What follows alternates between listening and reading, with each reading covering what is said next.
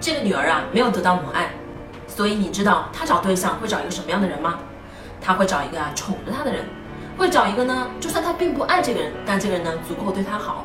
这个人对她呀要逆来顺受，因为女儿在妈妈那里整天都受到妈妈的欺负，所以她后来就欺负这个人，